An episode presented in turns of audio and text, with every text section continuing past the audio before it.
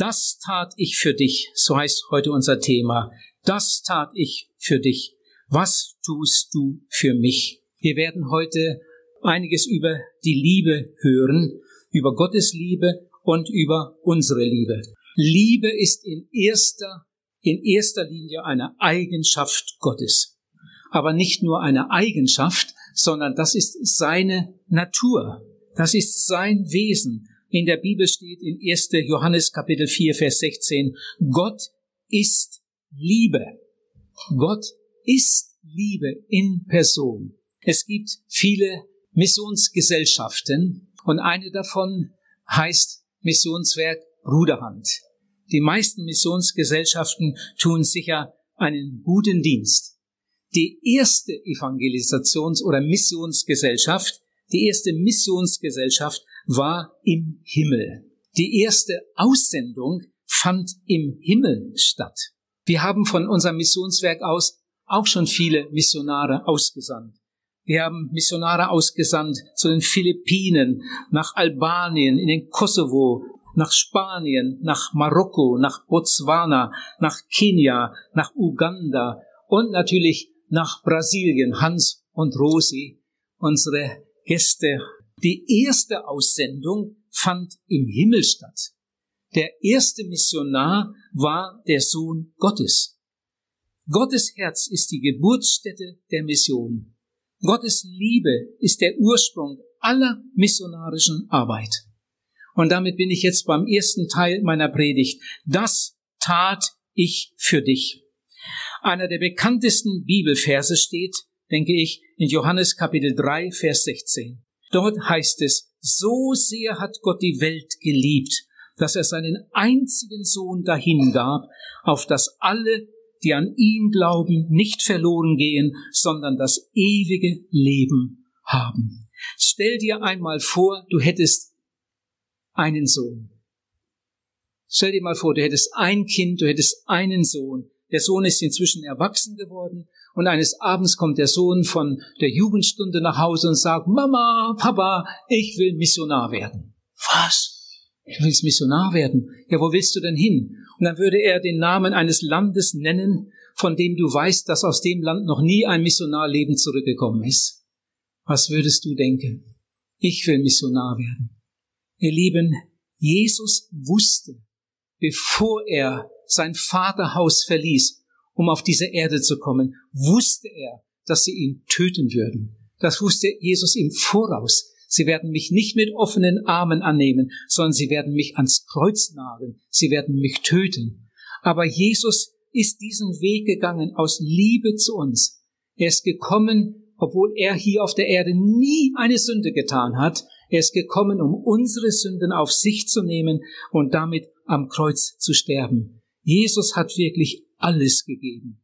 Der Sänger äh, Siegfried Fitz singt in einem Lied, wer von der Liebe singt, der kann vom Kreuz nicht schweigen. Wer von der Liebe singt, der kann vom Kreuz nicht schweigen. Wer wissen will, was Liebe ist, der muss nach Golgatha gehen.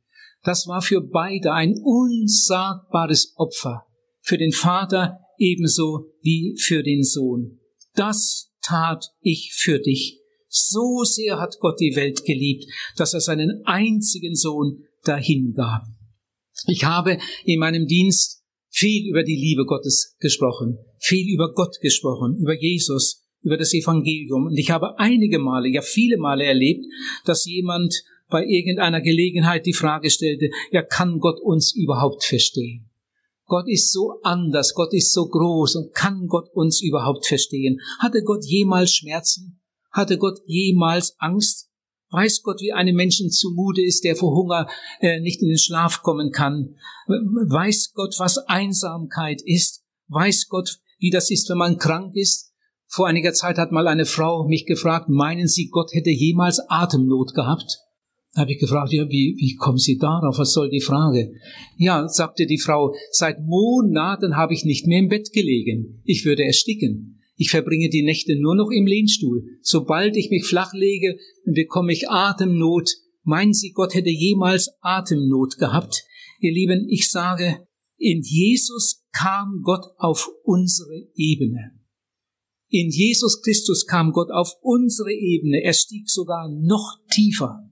In der Bibel steht, des Menschensohn ist gekommen, nicht um sich dienen zu lassen, sondern um zu dienen und sein Leben zu geben als Lösegeld für viele.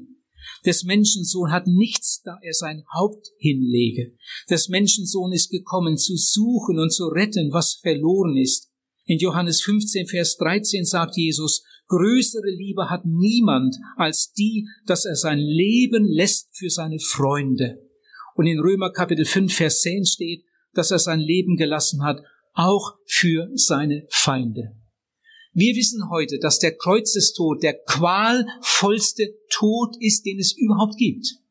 Das sagen uns die Experten, die äh, sich damit beschäftigt haben. Das ist das Schlimmste, was Menschen sich je ausgedacht haben. Die qualvollste Todesart, die der Kreuzestod. Und bei Jesus ging sogar noch die Geißelung voraus. Gekreuzigte sind normalerweise nach einiger Zeit am Kreuz erstickt. Und dazu vorweg gingen all die Schmerzen, der Durst, die Angst und, und die Atemnot und bei Jesus noch der ganze Spott. Unsere Frage hieß, kann Gott uns überhaupt verstehen? Und ich habe gesagt, Gott ist so tief in Jesus Christus, so tief hinabgestiegen, tiefer als irgendein Mensch gehen kann. Pastor Modersohn sagte einmal, an der tiefsten Stelle unseres Lebens steht Gott und wartet auf uns. Oh, der Satz gefällt mir. Wer wissen will, was Liebe ist, wer in das Vaterherz Gottes sehen will, der muss über Gethsemane und über Golgatha nachdenken. Und das wollen wir jetzt gerade einmal tun. Jesus war mit seinen zwölf Jüngern nach Jerusalem gekommen. Er hat ihnen den Auftrag gegeben, äh, das Fest vorzubereiten. Sie wollten zusammen, äh, das wusste natürlich nur Jesus, er wollte mit seinen Jüngern zusammen das Passa feiern. Dann wollte er ihnen die Füße waschen. Dann wollte er mit ihnen das Abendmahl feiern. Und sie haben sich dafür richtig Zeit genommen. Das war ein langer Abend. Sie haben Psalmen gesungen. Und ich glaube, es war weit nach Mitternacht, als sie mit dieser Feier fertig waren. Und sie waren bestimmt alle todmüde. Und was kommt dann? Statt ins Bett zu gehen, geht Jesus mit seinen Jüngern nach draußen Richtung Gethsemane. Er geht mit seinen Jüngern zum Garten Gethsemane. Dort angekommen haben sich die Jünger irgendwo hingesetzt und dann schlief schon der erste und der zweite und bald schliefen sie alle. Nur Jesus blieb wach. Wir lesen dann in der Bibel, dass diese Nacht für Jesus die schwerste Nacht seines Erdenlebens war. In dieser Nacht hat Jesus gerungen, er hat gekämpft, im Gebet gekämpft. Und in seinem Gebet hat er einige Male gesagt, Vater, wenn es möglich ist, lass diesen Kelch an mir vorübergehen. Da habe ich schon lange, schon oft, schon sehr oft drüber nachgedacht. Was ist eigentlich mit diesem Kelch gemeint? Jesus betete diese Worte einige Male. Vater, gibt es nicht eine andere Möglichkeit? Gibt es nicht eine andere Möglichkeit? Vater, wenn es möglich ist, lass diesen Kelch an mir vorübergehen. Jesus war gekommen mit dem Vorsatz, diese Welt zu retten. Aber als es dann soweit war und Jesus sollte die Sünde der ganzen Welt auf sich nehmen, so als wäre es seine Sünde, und Jesus in diesen Kelch hineinsah, da konnte er nicht mehr. Und er hat geschrien, im Hebräerbrief steht das, er schrie, er schrie zu Gott, Vater, wenn es möglich ist, lass diesen Kelch an mir vorübergehen. Ihr lieben Männer und Frauen, denkt jetzt einmal gut mit. In dem Kelch, in den Jesus hineinsah, den er zu sich nehmen sollte, in dem Kelch war die Sünde der Welt. In dem Kelch war deine Lüge, deine Lieblosigkeit, deine Unversöhnlichkeit, deine Rechthaberei, dein Hochmut, dein Stolz, dein Aberglaube, deine Eifersucht und Streit und Zank und Fluchen, unsere schmutzigen Gedanken, unsere schlechten Worte, unsere sündigen Handlungen, die Sünde der ganzen Welt, deine Sünde, meine Sünde, war in diesem Kelch. Und Jesus sollte diesen Kelch austrinken. Jesus sollte die Sünde der Welt auf sich nehmen. Im Korintherbrief steht, er wurde für uns zur Sünde gemacht. Als Jesus nachher am Kreuz hing, hing da ein Bündel Sünde. Die Sünde der ganzen Welt hing da am Kreuz. Das war so schrecklich für den Vater, dass er sich abwandte Und Jesus rief, mein Gott, warum hast du mich verlassen? Ihr Lieben, aber bis es dazu kam, bis Jesus diesen Kelch annehmen konnte, hatte er einen ganz, ganz furchtbaren Kampf. Es steht, er betete dreimal dieselben Worte. Vater, wenn es möglich ist, lass diesen Kelch an mir vorübergehen. Gibt's nicht eine andere Möglichkeit, die Welt zu retten? Muss ich diesen Kelch trinken? Und das steht doch tatsächlich im Hebräerbrief, Kapitel 5, Vers 7. Er ist auch erhört. Das konnte ich eine Zeit lang gar nicht verstehen. Er ist auch erhört.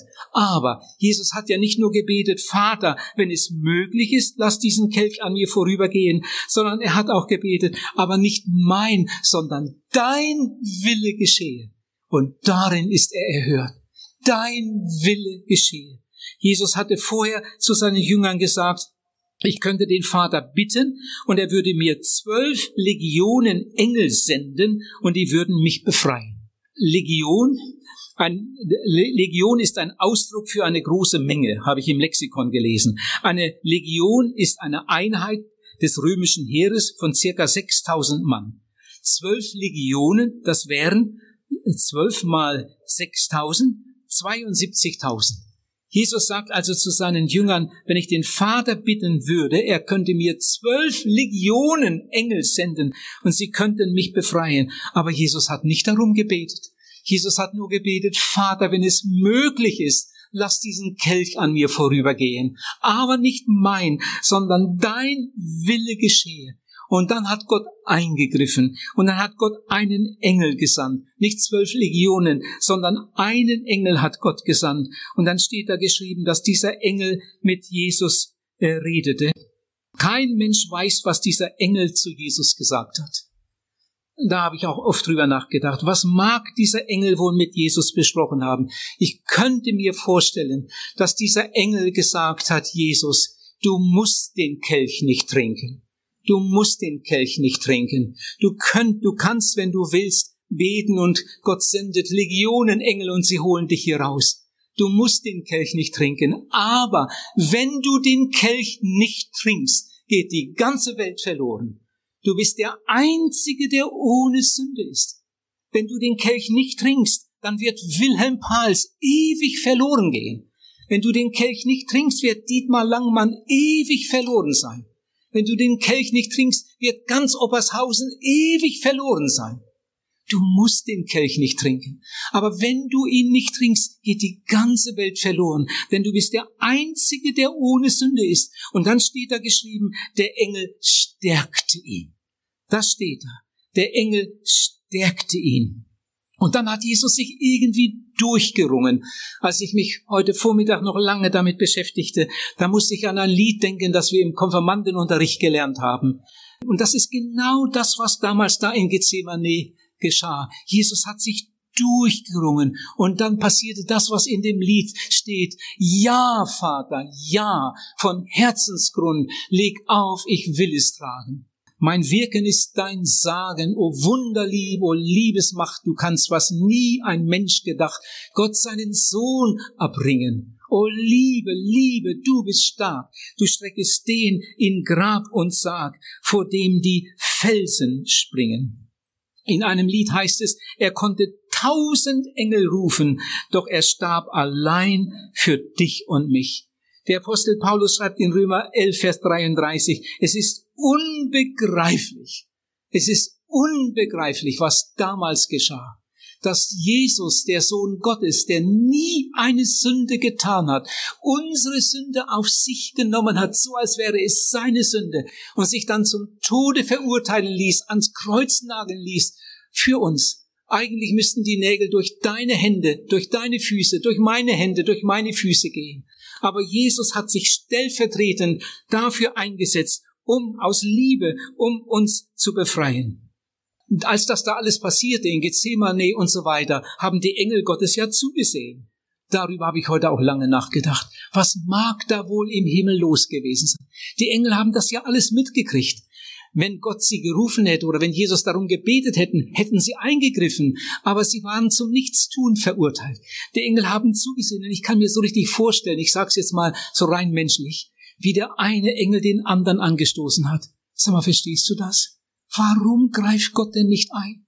Warum greift Gott nicht? Jetzt kommt der Judas und verrät ihn. Und der Petrus verleugnet ihn. Und die anderen Jünger hauen alle ab.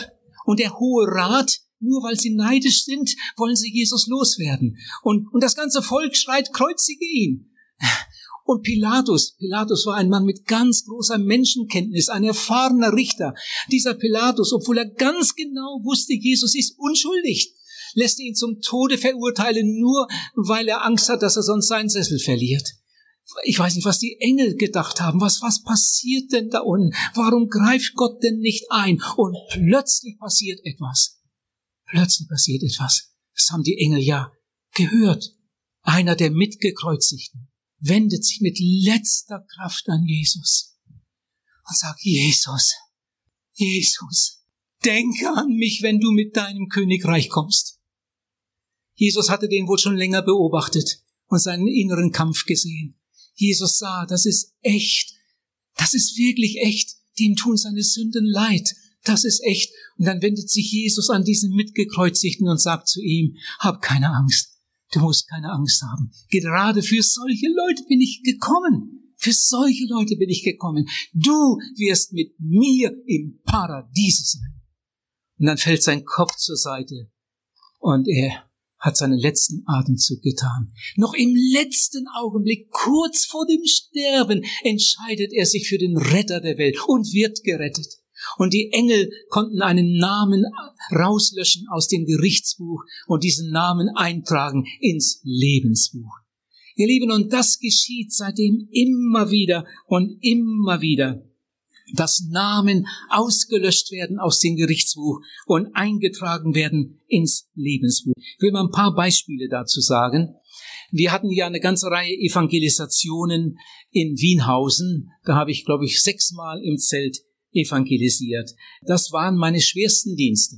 Denn hier, wo mich fast jeder kennt und Oh, was habe ich da oft gezittert und gebebt und viel gebetet. Aber Gott hat Gnade gegeben und, und es sind viele Menschen gekommen. In der bestbesuchten Zeltevangelisation hatten wir mal 1140 Leute in Wienhausen im Zelt.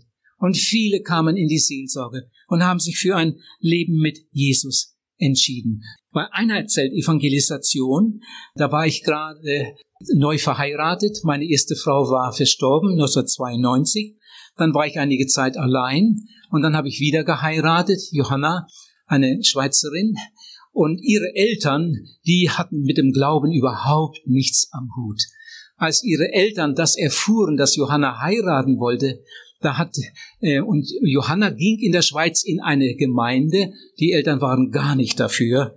Und als sie dann ihren Eltern sagte, dass sie heiraten möchte, da hat der Vater gesagt, ist doch wohl kein Pastor. Und als Johanna dann sagte, doch, doch, ist er, das hat uns gerade noch gefehlt. Also da könnt ihr so ein bisschen äh, mitspüren, wie die darüber dachten. Aber nun, dann haben wir geheiratet, die waren auch hier zur Hochzeit, das hat ihnen auch alles sehr gut gefallen. Und äh, dann kam die nächste Zeltevangelisation. Und dann hat Johanna ihre Eltern eingeladen, hat ihnen gesagt, ihr müsst doch auch mal sehen, was wir hier so machen und ihr solltet auch mal eine Predigt von Wilhelm hören, ist doch schließlich euer Schwiegersohn. Und dann sind sie gekommen, dann waren sie unsere Gäste und wir haben sie mitgenommen ins Zelt und wir waren gespannt. Als die erste Versammlung zu Ende war, sagte der Vater, morgen Abend sind wir wieder dabei. Oh, das hört sich gut an. Am anderen Abend waren sie wieder beide dabei und nach der Predigt hatte ich auch zur Seelsorge eingeladen und siehe da, mein Schwiegervater kommt ins Seelsorgezelt. Ich habe ihm den Heilsweg erklärt und er hat so eine klare Entscheidung für Jesus getroffen.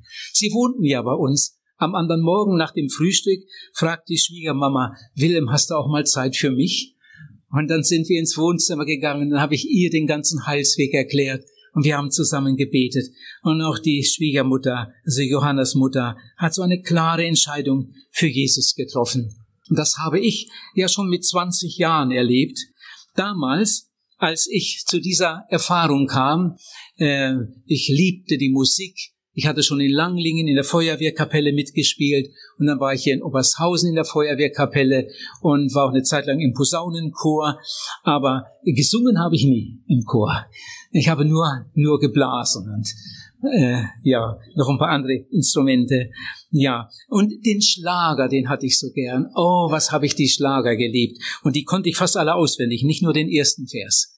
Und manche konnte ich auch mit der Trompete spielen. Und dann, nachdem ich diese Entscheidung für Jesus getroffen habe, habe ich mit einmal ganz neue Lieder kennengelernt die kannte ich so in der Weise gar nicht. Gottes Liebe, sie hat keine Grenzen. Tiefer reicht sie als das tiefste Meer. Oder so wahr die Sonne am Himmel pranget, so wahr hab ich Sünder Vergebung erlanget. Oder, oh, das ist ein anderes Leben, wenn man weiß, ich bin befreit. Das waren mit einmal ganz neue Texte und die haben mein Herz erfüllt. Und vielleicht darf ich gerade einmal fragen, lieber Zuhörer, hast du das auch erlebt? Kannst du davon erzählen? Kannst du erzählen von einer Stelle in deinem Leben, wo dir einmal so richtig bewusst geworden ist, so wie ich bislang gelebt habe, könnte ich nie und immer vor Gott bestehen. Ich brauche Vergebung. Ich brauche Jesus. Ich brauche Rettung. Ich wünschte, dass, falls der eine oder andere heute das merkt, hier fehlt mir etwas ganz Entscheidendes, dass du den Mut hättest zu dieser Entscheidung, die ich damals schon mit 20 Jahren getroffen habe. Nicht weit von hier entfernt lebte Pastor Kemmler, so ein richtiger Niedersachse, ein richtiger Heidja. Pastor Kemmler hat eine wunderbare Arbeit getan. Durch ihn sind viele Menschen zum lebendigen Glauben gekommen, besonders viele junge Menschen. Es gab in Krelingen Jugendtage, da kamen bis zu 5000 Menschen zusammen und viele haben sich für Jesus entschieden. Pastor Kemner sagte einmal, du kennst Jesus nur, wenn du in Buße und Bekehrung in ihm die Befreiung gefunden hast. Jesus selbst sagte einmal, das steht im Lukas-Evangelium, wenn du dich nicht bekehrst, wirst du umkommen.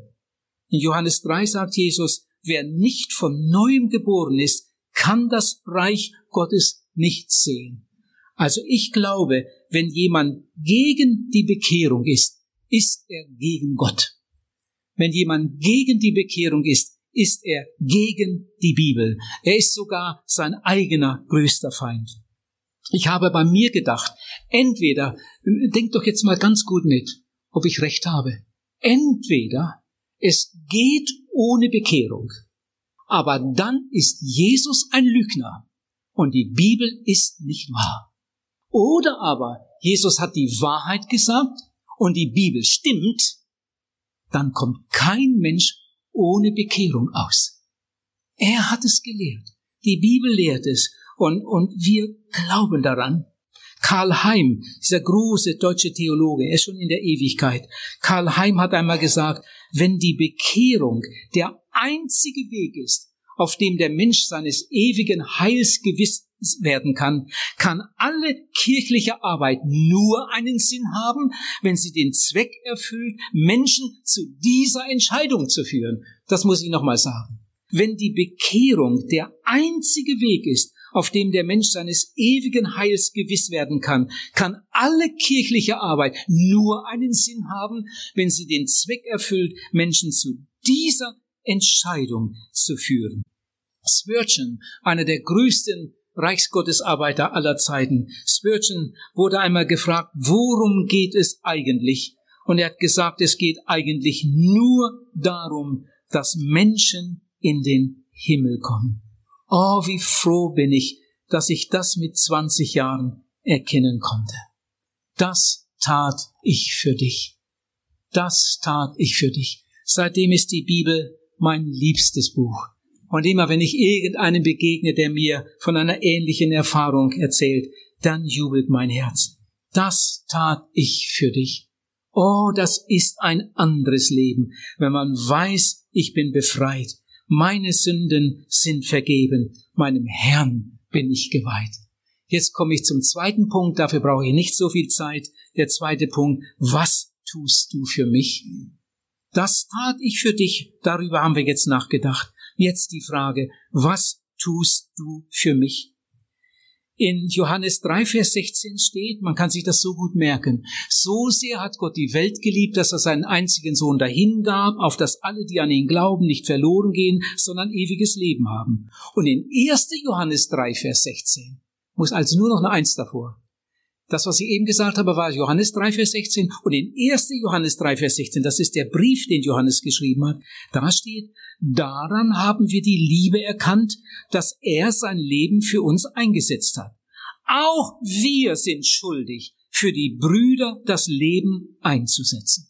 Und nicht nur für die Brüder, sondern für eine sterbende Welt. Paulus schreibt in 2. Korinther Kapitel 5, Vers 15, er, nämlich Jesus, ist darum für alle gestorben, damit die, welche leben, nicht mehr sich selbst leben, sondern dem, der für sie gestorben und auferstanden ist. Was tust du für mich? Paulus sagt, wir sind Schuldner. In Römer 1, Vers 14 steht das. Wir sind Schuldner. Johannes sagt, wir sind schuldig unser Leben einzusetzen. Die Briefe im Neuen Testament sind alle nicht an äh, ungläubige Leute geschrieben, sondern die Briefe sind alle an Christengemeinden geschrieben, an Menschen, die sich einmal entschieden haben, mit Jesus zu leben. Und zu diesen Leuten sagt Paulus, ihr seid Schuldner. Und Johannes sagt, wir sind schuldig, unser Leben einzusetzen. Wie ist das gemeint? Wenn ich 100 Euro Schulden hätte bei dir, dann ist die Sache erst erledigt, wenn ich die 100 Euro zurückgezahlt habe. Wenn ich 1000 Euro Schulden hätte, dann ist die Sache erst erledigt, wenn ich die 1000 Euro zurückgezahlt habe. Wenn ich nicht zurückzahle, dann bekomme ich vielleicht eine Mahnung, vielleicht kommt sogar eines Tages der Gerichtsvollzieher. Aber ich schulde nicht 100 Euro, ich schulde nicht 1000 Euro, sondern ich schulde mein Leben, sagt die Bibel. Ich schulde mein Leben. Wem schulde ich das? Dem Herrn und der Gemeinde und der verlorenen Welt. Ich schulde mein Leben. Jesus fragt, was tust du für mich? Wir sind schuldig, unser Leben einzusetzen. Und jetzt lade ich euch noch einmal ein, jetzt einmal ganz gut mitzudenken. Wir sind schuldig, unser Leben einzusetzen. Ich möchte drei Beispiele nennen. Einige tun das buchstäblich, indem sie als Märtyrer sterben. Andere, indem sie auf eine Karriere verzichten und ihr Leben vielleicht in die Mission investieren. Und andere, einige, indem sie das Möglichste aus ihrem Beruf und aus ihrem Geschäft herausholen, um dann so viel wie möglich für die Reichsgottesarbeit zu tun. Nochmal zum Ersten. Einige tun das ganz buchstäblich, indem sie als Märtyrer ihr Leben einsetzen. Die ersten Missionare, die nach Afrika gingen, man kann das in, in vielen Büchern heute nachlesen, die ersten Missionare, die haben ihre Särge, ihren Sarg gleich mitgenommen. Der Sarg war ihr Koffer. Da kam das ganze Gepäck rein. Äh, nein, da, da kamen ihre Kleider und all ihre Sachen rein. Und dann gingen sie mit diesem Sarg nach Afrika, weil sie ziemlich fest überzeugt waren, dass sie ihre Heimat nicht mehr wiedersehen würden. Die Missionare starben nur so wie die Fliegen. Viele, viele Missionare sind an Malaria gestorben, weil man damals die Mittel, die man heute hat, noch nicht hatte. Sie, sie gingen nach Afrika, obwohl sie wussten, ich werde sehr, sehr wahrscheinlich nicht meine, meine Eltern und so weiter nicht mehr wiedersehen. Aber sie waren bereit dazu aus Liebe zu Jesus. Unser Sohn, unser Daniel, ging zum Höltigen Gymnasium nach Celle. Und äh, da gab es ja viele Gleichaltrige und einer von ihnen war Tilman Geske. Und er hat Tilman Geske eingeladen zur Jugendstunde und Tilman Geske kam und Tilman hat eine klare Entscheidung für Jesus getroffen. Sein Herz brannte für Jesus. Später, als Danny, unser Danny fertig war mit seinem, seiner Schule, ging er nach Basel äh, an die STH, um dort Theologie zu studieren. Halbes Jahr später folgte sein Freund Tillmann aus Celle und ging auch nach Basel um Theologie zu studieren. Als sie fertig waren, nach fünf Jahren, kam Daniel zurück und hat einige Jahre hier mitgearbeitet und Tillmann ging woanders in eine Gemeindeaufbauarbeit. Und dann verging einige Zeit. Tillmann hatte eigentlich äh, schon jahrelang den Wunsch, Missionar zu werden. Er hat inzwischen geheiratet. Ich hatte die beiden getraut in Lindau am Bodensee. Und dann kam der Tag der Aussendung. Dann ist Tillmann mit seiner Frau und zwei Kindern ausgereist in die Osttürkei, um dort Missionsarbeit zu tun. Und sie haben eine wunderbare Arbeit getan. Menschen kamen aus Finsternis und Verzweiflung und Verstrickung zum lebendigen Glauben. Und dann kam ein Tag, ein schrecklicher Tag. Vorgestern war der Todestag von Tillmann. Vorgestern. Sie wurden im Büro, wurden sie von fanatischen Moslems gepackt Tillmann und seine beiden Freunde. Sie wurden furchtbar gequält, sie wurden stundenlang gefoltert und schließlich hat man allen dreien die Kehle durchgeschnitten. Das war das Opfer. Aber darauf hatte Tillmann sich eingestellt, als er Ja sagte zur Mission. Vor einiger Zeit wurden zwei Mädchen aus einer befreundeten Gemeinde hier in Gifhorn ausgesandt in die Mission in den Jemen. Und sie wurden im Jemen entführt und wurden umgebracht. Beide starben im Jemen. Das ist natürlich ganz, ganz schrecklich für die Eltern, für die Familie, ein Schock für die Gemeinde. Aber warum tun Menschen überhaupt so etwas? Ihr Lieben, warum ist Jesus überhaupt in diese Welt gekommen? Um uns zu retten, weil er uns lieb hat. Warum tun Missionare so etwas und gehen in ein Land, in dem es lebensgefährlich ist? Warum tun sie so etwas? Aus Liebe zu Jesus, denn wenn niemand zu ihnen gehen würde, wie sollten sie je von der Liebe Gottes erfahren? Jesus fragt auch uns heute. Und ich glaube, er fragt jeden einzelnen von uns, was tust du für mich? Auch wir sind schuldig, unser Leben einzusetzen.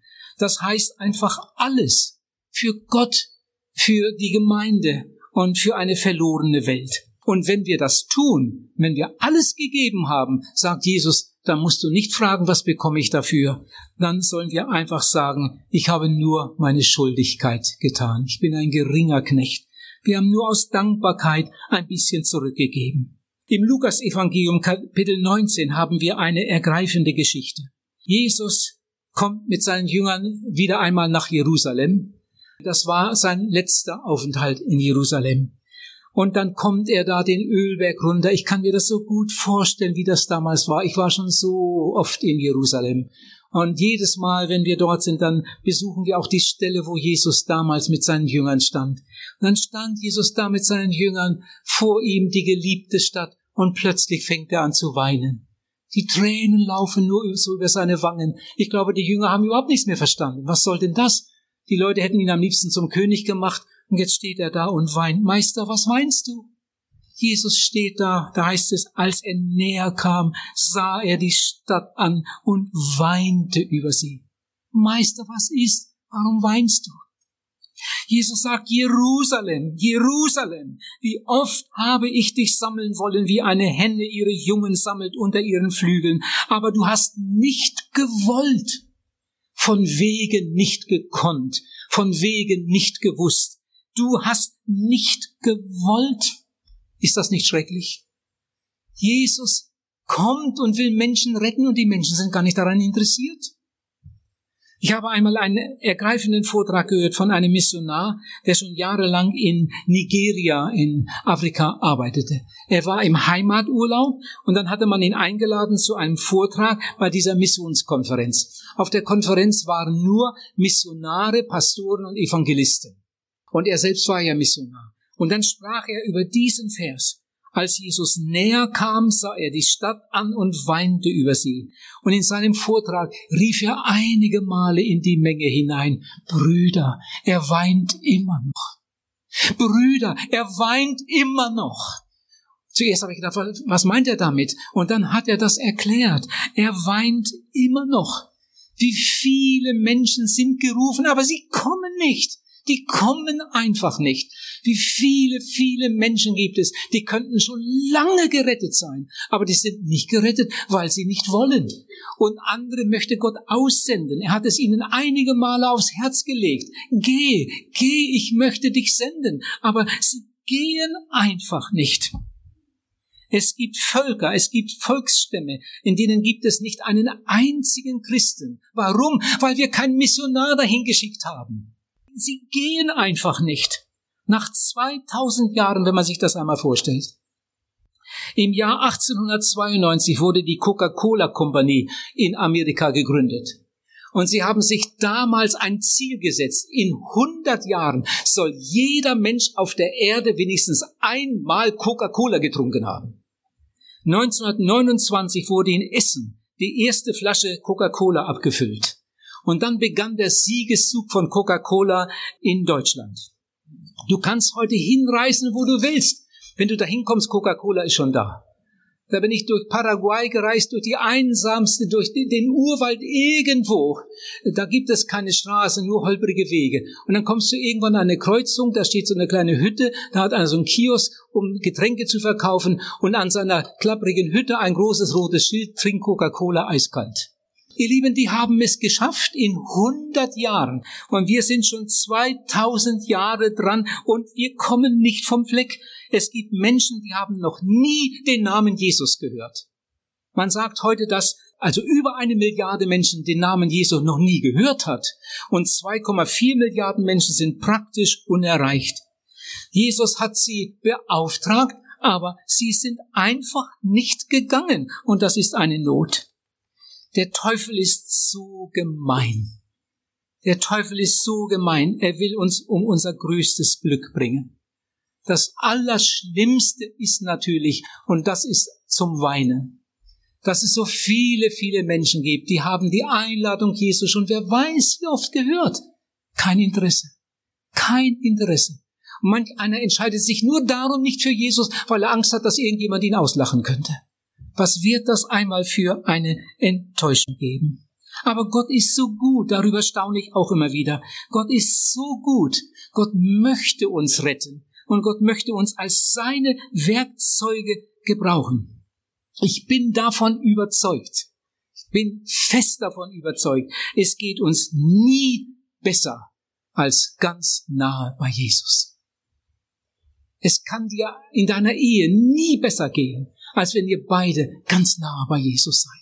Es kann uns in unserer Familie nie besser gehen, als ganz nahe bei Jesus. Zwei Fragen möchte ich stellen. Was meinst du? Ist Freude im Himmel über dich oder weint Jesus über dich? Ich möchte zwei Einladungen aussprechen. Vielleicht sitzt du heute Nachmittag da und denkst an irgendeine Stunde, wo Jesus dir etwas gezeigt hat. Vielleicht solltest du zur Bibelschule gehen. Aber du hast das dann wieder abgestreift und es ist nie etwas davon geworden. Vielleicht hat Gott dir mal irgendein Land aufs Herz gelegt. Hast auch eine Zeit lang besonders für das Land gebetet. Aber inzwischen ist das wieder so im Hintergrund und Mission ist bei dir kein Thema mehr. Vielleicht hat Gott noch andere Dinge dir gezeigt, wo es in deinem Leben nicht richtig läuft. Gott möchte, dass du das endlich, endlich unter die Füße kriegst und änderst aber der alte Schlendrian geht immer weiter. Und vielleicht hat Gott heute wieder neu seinen Finger auf diese wunde Stelle gelegt und du merkst, ich sollte jetzt endlich, endlich hier mal ganze Sache machen.